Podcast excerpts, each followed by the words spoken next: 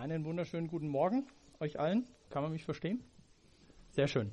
Als erstes wollen wir mal die Kinder in ihre Kindergruppen entlassen und wir segnen euch ganz besonders jetzt auch für die Zeit, dass ihr wirklich eine tolle Zeit habt, wo auch ihr Gott begegnet, wo ihr erlebt, dass er euch lieb hat und auch ihr Mitarbeiter seid gesegnet für das, was ihr tut. Ja, ich darf euch ganz herzlich begrüßen heute Morgen. Ihr gehört zu der Spezie, die an so einem wunderschönen Sonntag wie heute den Sprung ins Freibad noch ein paar Stunden verzögert, äh, um hier zu sein. Das sei hoch angerechnet. Ähm, schön, dass ihr es äh, hierher geschafft habt. Für die, die mich noch nicht kennen, mein Name ist Andi Görz. Ich bin hier so quasi von Beginn an mit Doxadeo äh, verbunden, ehrenamtlich mit dabei und freue mich, dass ich euch ja, heute mit reinnehmen darf in den Abschluss unserer Serie, mit der wir uns seit einiger Zeit beschäftigen, seit vier Wochen, nämlich über die, mit der Kunst des Miteinanders. Und wer regelmäßig da war, der darf sich jetzt innerlich auf die Schulter klopfen und der weiß zumindest auch noch hoffentlich, über was wir alles gesprochen haben, nämlich war das Thema Stolz ein wichtiger Baustein, das Thema Vergebung und das Thema Wertschätzen, Wertschätzung der letzten Woche.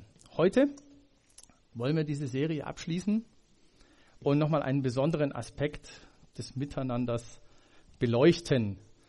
Und zwar beschäftigen wir uns heute mit dem Thema Wohlwollen. Vielleicht geht es euch so wie mir, dass ihr denkt, okay, im modernen Sprachgebrauch haben wir mit dem Begriff nicht ganz so häufig zu tun. Ich weiß auch gar nicht, ob es eine englische Übersetzung gibt, Matt, für well diesen Bild. Well? Well-meaning. Well-meaning, okay. Ähm, aber wir wollen da heute mal ein bisschen tiefer mit einsteigen und ich glaube, dass es ähm, verschiedene Aspekte gibt, die auch für dieses Thema hier ganz besonders wichtig sind, wenn wir miteinander unterwegs sind, wenn wir mit Menschen äh, unseren Alltag bewältigen. Und als Einstieg möchte ich euch eine kleine Geschichte lesen. Wie ihr seht, ist die weder in den Evangelien noch in der Bibel überhaupt. Ähm, erkennt ihr auch spätestens daran, dass es um eine Gulaschsuppe geht. Und ich habe das überschrieben mit dem Begriff Wohlwollen, eine Frage der Perspektive. Eine ältere Frau, graue Haare, buntes Leben, stärkt sich nach einem anstrengenden Stadtbummel im Schnellimbiss. Sie lässt sich eine Terrine Gulaschsuppe geben und findet einen freien Stehtisch, stellt ihre Suppe darauf und hängt ihre Handtasche darunter. Noch einmal kämpft sie sich durch die Menge der Leute und der Tische und holt sich einen Löffel. Als sie zurückkommt, steht da ein junger Mann am Tisch und löffelt die Gulaschsuppe. Er ist schwarz und kommt aus Afrika. Die Frau schluckt ihre Entrüstung herunter, stellt sich dazu und isst mit ihm die Suppe.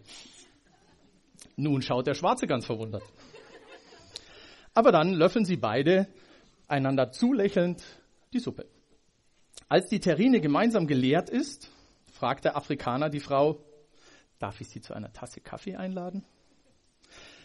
Die Frau nickt ganz beglückt äh, über so viel Freundlichkeit und der Mann holt zwei Tassen Kaffee und sie trinken ihn schweigend aus. Schließlich verabschiedet sich der junge Mann und verlässt den Imbiss. Die Frau ist ganz angetan über die ungewöhnliche Begegnung. Aber plötzlich durchzuckt sie ein Gedanke. Sie fasst nach der Handtasche unter dem Tisch und greift ins Leere. Die Tasche ist weg. So ein Gauner, denkt sie und stürzt dem Mann hinterher aber der ist im Gewühl der Innenstadt längst verschwunden. Enttäuscht kehrt die Frau in den Imbiss zurück und entdeckt auf dem Nebentisch ihre Terrine Gulaschsuppe und ihre Handtasche darunter.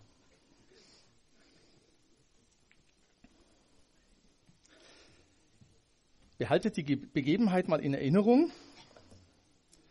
Die Gulaschsuppe wenn ihr zu viel Hunger kriegt, dann vergesst sie lieber erstmal zwischendurch wieder. Aber wir werden nachher nochmal drauf zurückkommen. Spannend, wie wir jetzt wieder den Bogen hinkriegen von der Gulaschsuppe zum Wohlwollen. aber zumindest die Gulaschsuppe meiner Frau, die schmeckt mir sehr wohl. Ähm, insofern kann ich da schon mal eine Assoziation rüberbringen. Wer Vegetarier ist, hat jetzt Pech gehabt, okay. Ähm, aber Thema Wohlwollen. Was hat diese Geschichte nachher auch mit Wohlwollen zu tun? Zunächst einmal dachte ich mir, wir schauen uns mal eine allgemeine Definition an, was Wohlwollen eigentlich bedeutet. Und da finden wir folgende Erläuterung. Wohlwollen ist das Kriterium des moralischen Handelns. Und Wohlwollen beinhaltet Elemente einer gütigen Haltung und der Offenheit gegenüber den Anliegen dessen, dem diese Handlung gilt. Toller Satz. Aber was klar wird, Wohlwollen ist nicht nur eine Haltung, sondern mit Wohlwollen ist immer eine Handlung verbunden. Und zwar eine Handlung, die bewusst und vorsätzlich getan wird. Da kommt das Wohlwollen raus. Es spielt immer der Wille eine entscheidende Rolle. Wohlwollen ist eine Handlung, die selbstlos auf andere Menschen ausgerichtet ist. Es bin also nicht ich, der mich im Fokus hat, sondern der andere. Und drittens, Wohlwollen ist eine Handlung, die Wohlbefinden und Freude bewirken will. Also Ziel ist es immer, eine positive Veränderung beim anderen zu schaffen. So also die Theorie. Die Frage ist, wie sieht es in der Praxis aus? Und ich ähm, habe mich eigentlich sehr gefreut, weil das war jetzt tatsächlich nicht abgesprochen. Äh, zum einen das, was der Matt jetzt heute Morgen schon gesagt hat, was ihm auf dem Herzen war und auch was die Lisse über den Psalm rübergebracht hat. Ich glaube, Wohlwollen kann ich selber nur leben, wenn ich selbst Wohlwollen erfahren habe. Wenn das wirklich Teil meiner Persönlichkeit ist, wenn das wirklich in meinem Herzen ähm, enthalten ist oder ich in meinem Herzen trage. Und Wohlwollen hat etwas zu tun mit dem, was der Matt heute gesagt hat. Ich kenne meinen Wert. Ich weiß, dass ich anerkannt bin. Ich weiß, dass ich kein Kind des Zufalls bin. Und ich erkenne auch den Wert des anderen und weiß es auch vom anderen, dass er nicht nur ein Kind des Zufalls ist, sondern dass auch der andere einen ganz besonderen Wert hat. Also es geht um Identität, um Wertschätzung. Und damit kommen wir zwangsläufig zu unserer Beziehung zu Gott ich habe das versucht mal irgendwie ein bisschen bildlich darzustellen, ähm, wenn ich mir persönlich bewusst bin, wie wohlwollend Gott mit mir umgeht, dann und auch weiß, wie wohlwollend er mit den anderen umgeht, dann kann ich auch meinem Gegenüber, meinem Mitmenschen entsprechend wohlwollend begegnen. Jetzt ist natürlich die Frage, wo, woran können wir den Wohlwollen Gottes festmachen? Und wir haben es heute Morgen ja schon gehört, ähm, ganz klar, zunächst einmal in der Bibel und im Wort Gottes.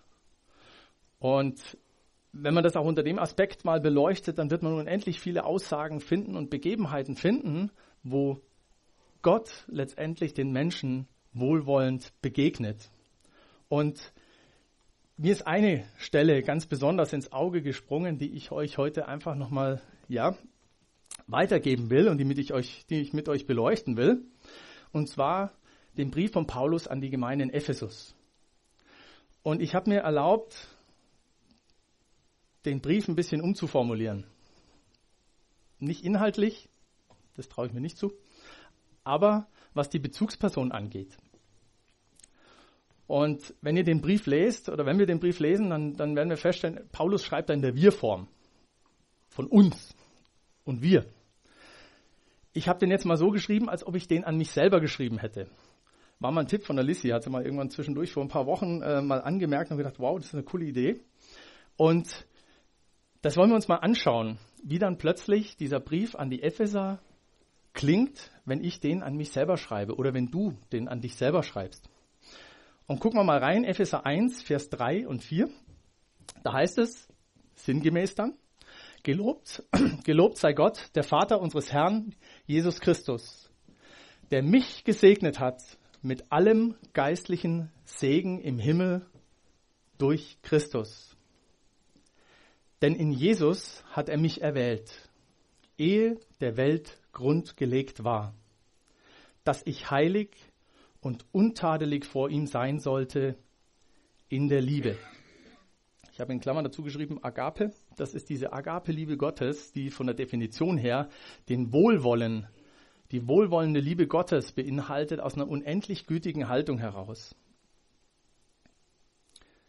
Als nächstes kommt der Vers 5 und das ist sicherlich so der Kernvers zum heutigen Thema.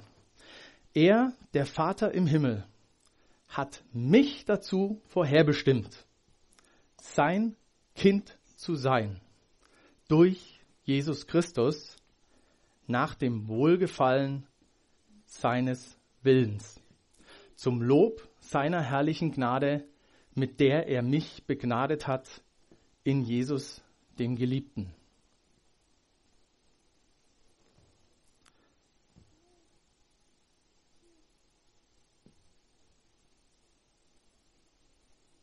Gott, der Vater, hat mich erwählt, er hat dich erwählt vor Beginn der Welt. Bevor irgend, er irgendetwas geschaffen hatte, hatte er uns, hat er uns schon erwählt. Bevor mich meine Eltern in irgendeiner Form in ihrer Fantasie mal sich vorstellen konnten, was sie auch zum Glück nicht gemacht haben, äh, sonst weiß ich nicht, ob ich da wäre. Aber ähm, auch, und das ist wichtig für mich, bevor ich irgendwas getan habe, steht die Zusage Gottes. Er hat mich erwählt, er hat dich gewählt. Und er hat dich und mich gesegnet mit allem geistlichen Segen der Himmelswelt. Er hat mich, er hat dich vorherbestimmt, sein Kind zu sein, zu Hause zu sein. Und er will sich durch dich und durch mich verherrlichen zum Lob seiner Herrlichkeit. Wow, das übersteigt zumindest meinen Verstand, wahrscheinlich den Verstand unser aller. Wir können das auch, glaube ich, nicht begreifen, aber ich glaube, wir können es im Glauben annehmen.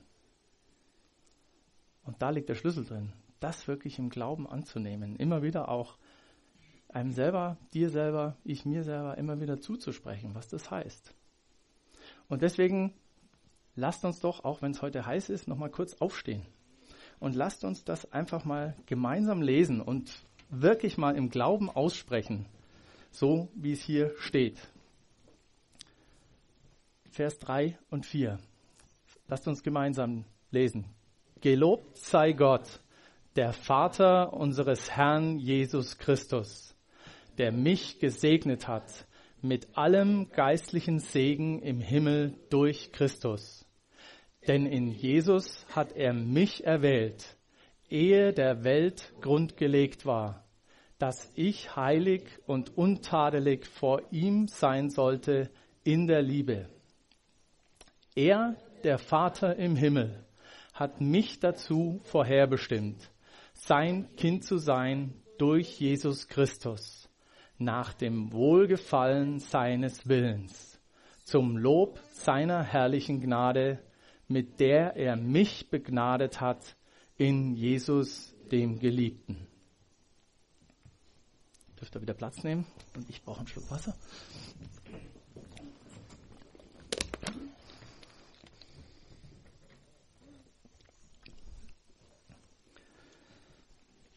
Der Wohlwollen Gottes hat einen Namen, den wir hier immer wieder gelesen haben, Jesus Christus.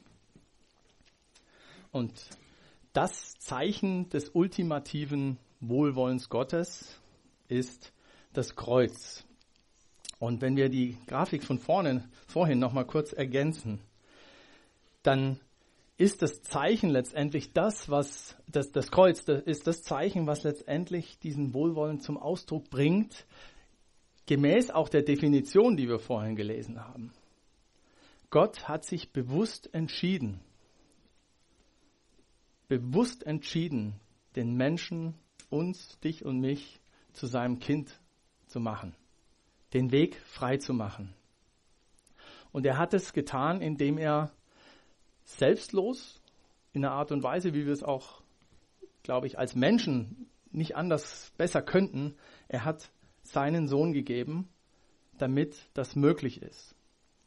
damit du und ich, damit wir letztendlich auch den Weg zum Vater finden. Und er hat dies getan, um Freude und Wohlbefinden zu bewirken. Wer von uns Jesus kennt und wer sein Leben Jesus gegeben hat, der wird das erlebt haben, dass eine neue Freude, eine, ja, wirklich eine neue, eine neue Dimension im Leben angebrochen ist. Eine neue Freiheit bis hin zum ewigen Leben. Und das Handeln Jesu am Kreuz, das macht mich wirklich fähig, wohlwollend zu sein.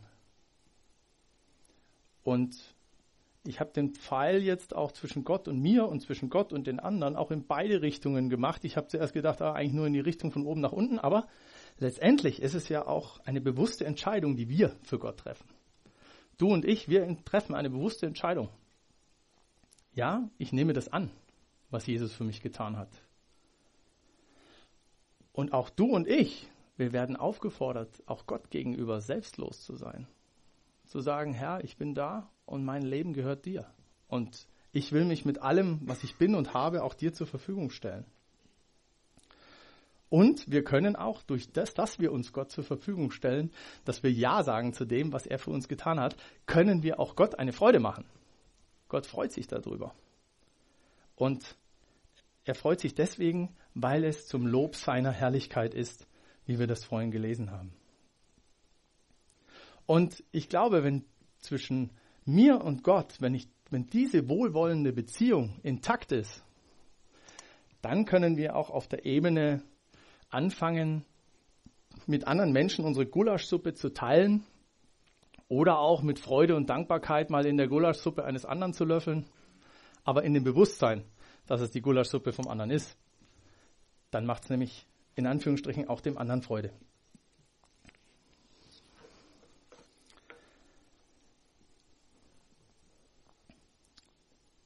Zum Schluss möchte ich gerne nochmal ähm, das Leben Jesu betrachten, aus dem an, an vielen Stellen ja auch diese wohlwollende Haltung rüberkommt, die Jesus, auch als er auf der Erde war, äh, den Menschen entgegengebracht worden ist von ihm.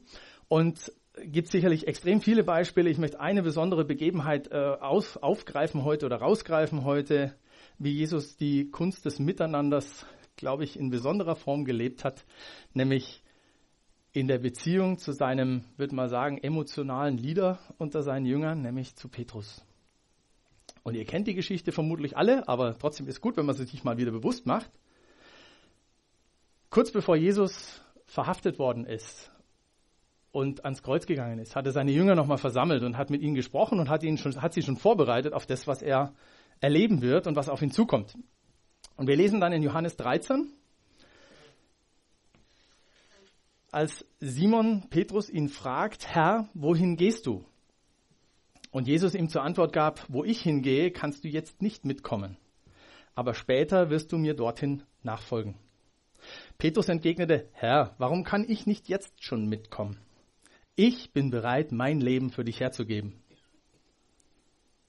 Du willst dein Leben für mich hergeben? erwiderte Jesus. Ich sage dir, noch bevor der Hahn kräht, wirst du mich dreimal verleugnen. Die meisten von uns wissen, wie die Geschichte weitergeht. Ähm, Jesus wird verhaftet, wird ins Haus des hohen Priesters gebracht. Petrus ist zu dem Zeitpunkt noch ziemlich agil, ist sogar mit seinem Schwert recht aktiv und haut einem der Soldaten das Ohr ab und läuft zusammen mit Johannes Jesus nach und läuft auch in diesen Vorgarten des hohen Priesters und dort sind da viele Menschen versammelt und er wird dreimal darauf angesprochen, hey, du bist doch einer von denen, die da mit Jesus unterwegs waren, oder? Das hört man an deiner Sprache und ich glaube, gesehen habe ich dich auch schon. Und er verleugnet das einmal, zweimal, wird er noch ein drittes Mal gefragt. Und in dem Moment, wo er zum dritten Mal sagt, ich habe damit nichts zu tun, lass mich in Ruhe, kräht der Hahn. Und Petrus wird in dem Moment bewusst, was Jesus damals zu ihm gesagt hatte. Ein, zwei Tage, einen Tag vorher oder einen Abend vorher wahrscheinlich.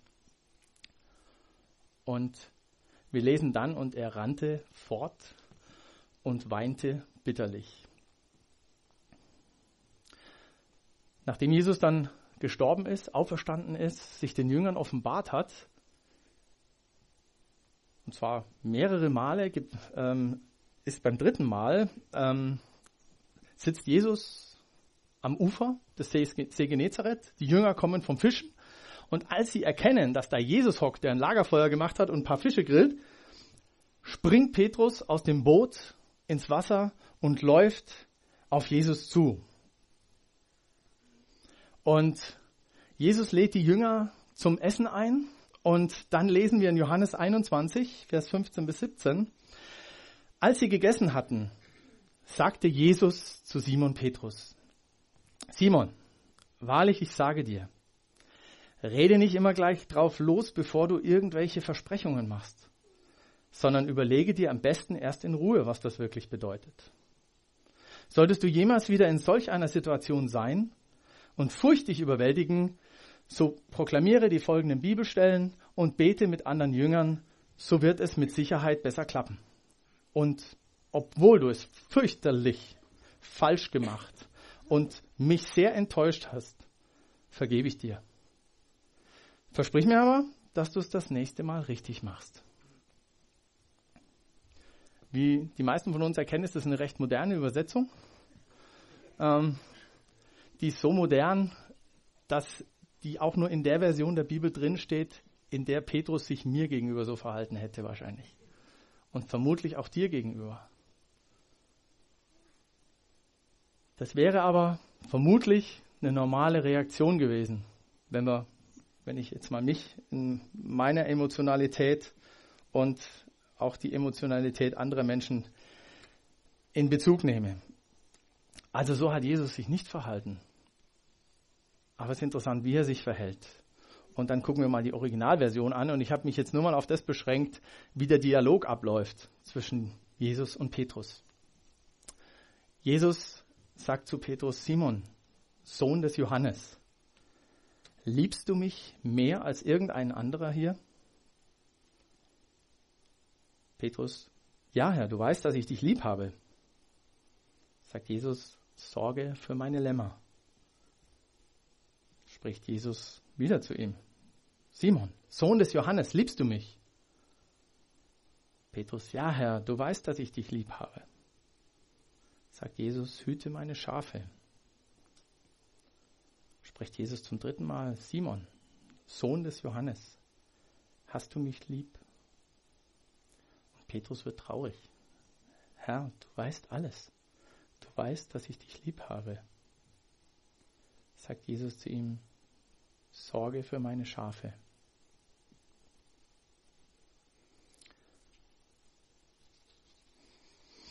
Es gibt sicherlich sehr viele tiefenpsychologischen Dinge, die man aus diesem Dialog rauslesen kann. Ich möchte einfach ein paar Punkte aufgreifen, die mir einfach wichtig geworden sind in diesem Zusammenhang. Was wir lernen können, auch aus dieser Geschichte, wie Jesus mit Petrus umgegangen ist. Der erste Punkt ist, um das auch nochmal aus der Sicht des Wohlwollens zu betrachten, Wohlwollen ist eine bewusste Entscheidung und auch ein bewusstes Handeln. Jesus hat die Initiative ergriffen. Ich glaube, dass Petrus ein schlechtes Gewissen hatte, was man Petrus hoch anrechnen muss. Er ist aus dem Boot gesprungen, auf Jesus zugegangen. Also seine Liebe zu Jesus war immer noch da. Und auf das hat Jesus dann auch äh, abgezielt. Jesus stellt die Ebene der Begegnung wieder her. Der zweite Punkt ist, Wohlwollen ist nicht vom Verhalten des anderen abhängig. Jesus hat Petrus nicht verdammt, obwohl er sicherlich so wie in meiner Version der Bibelstelle sehr viel Grund dafür gehabt hätte.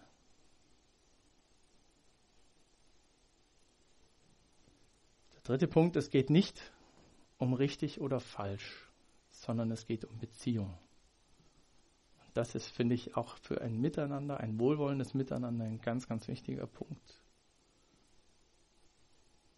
Jesus gibt Petrus seine Identität zurück. Er, gibt, er stellt die Beziehung wieder her zu ihm, indem er ihn wirklich beim Namen nennt. Sohn des Johannes. Das war jetzt nicht nur irgendein Simon, da gab es zig andere wahrscheinlich auch, sondern Simon, du, Sohn des Johannes. Genau um dich geht's. Liebst du mich? Die Grundlage der Beziehung, diese göttliche Liebe. Liebst du mich? Es geht um Beziehung. Und der vierte Aspekt, den ich interessant finde in, interessant finde in, diesem, ähm, in dieser Begegnung, ist, dass Jesus den Petrus freisetzt, in seine Berufung hineinsetzt. Weide meine Lämmer, hüte meine Schafe. Also er hat das im Blick, das Wohlbefinden beziehungsweise den, den Petrus da wirklich hineinzubringen, dass er Gott verherrlichen kann durch sein Leben.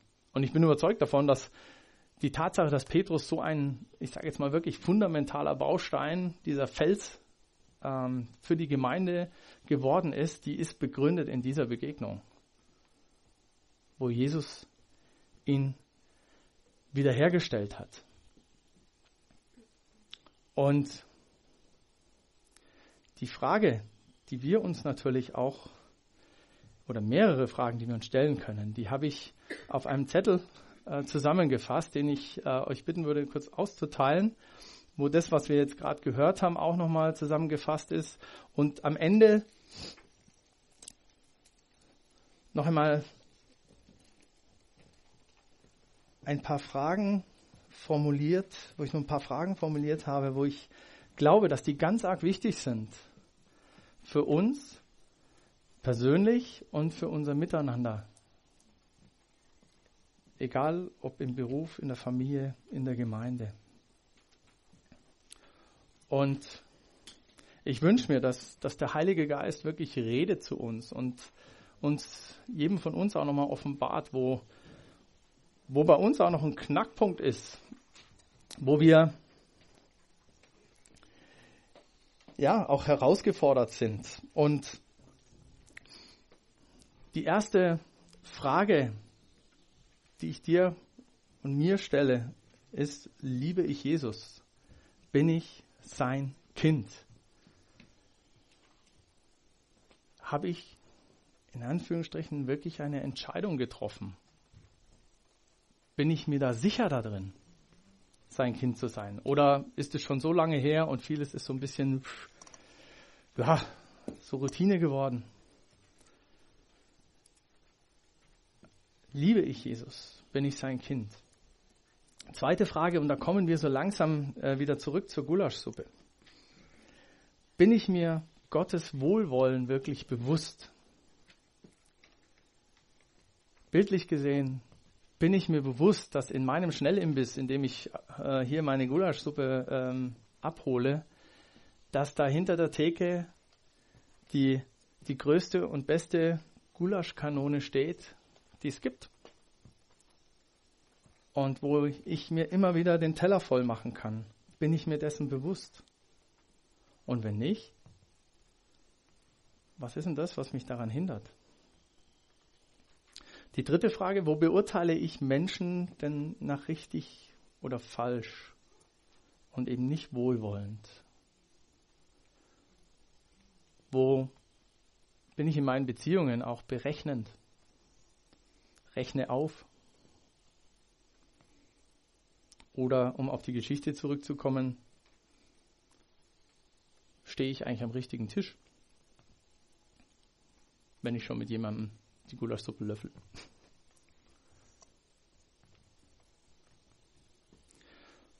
Und die vierte Frage, wie begegne ich den Menschen, die meine Gulaschsuppe löffeln? Also so die Perspektive des Schwarzafrikaners. Ich glaube, dass jeder von uns mal in der Situation ist, wo man plötzlich das Gefühl hat, pff, da kommt auf einmal jemand in mein Leben rein und der fängt mal kräftig an, mir die Suppe auszulöffeln.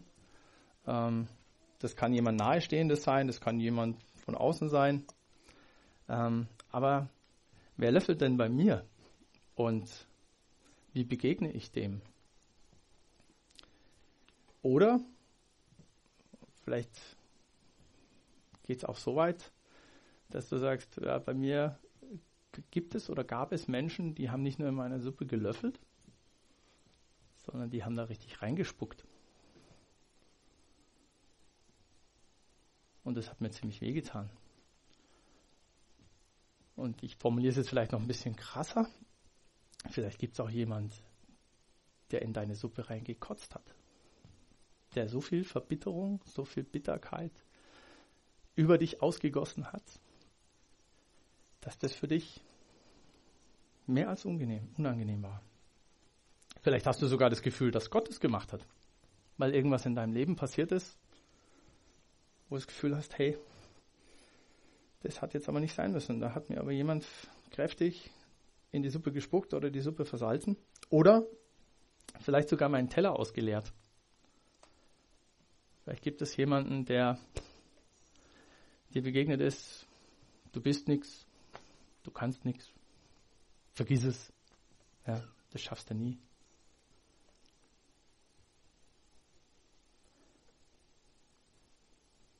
Und ich wünsche mir, dass der Heilige Geist da einfach auch vielleicht heute Morgen nochmal und auch in den nächsten Tagen ein paar Dinge aufdeckt.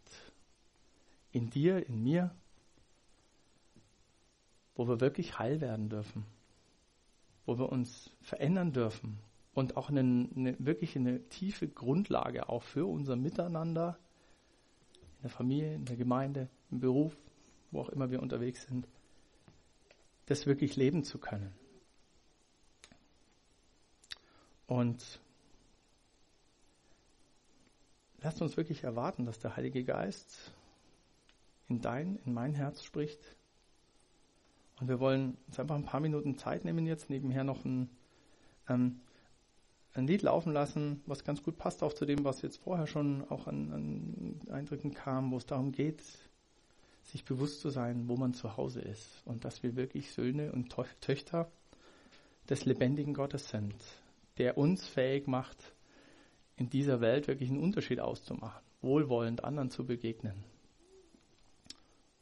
Und falls jemand einen Eindruck oder ein Bild hat, nochmal, so wie Lissy vorhin, das er gerne weitergeben will, kommt nachher gerne nach vorne, dass wir das weitergeben können. Und Heiliger Geist, ich danke dir, dass du da bist jetzt. Und ich danke dir, dass du in unser Herz sprichst. Und wir danken dir, dass du, Heiliger Geist, uns offenbarst immer mehr, dass wir das wirklich erfassen können in unserem Herzen, auch wenn wir es im Verstand nie begreifen werden, was es heißt, dass du uns erwählt hast, dass wir dein Kind sind und dass das nichts mit dem zu tun hat, was wir selber darstellen, was wir selber leisten können, sondern dass es deine Gnade ist und dass du uns berufen hast dazu, ein Lob deiner Herrlichkeit zu sein deine Herrlichkeit sichtbar zu machen im Miteinander mit anderen Menschen. Und ich bitte dich, Heiliger Geist, dass du redest jetzt zu uns.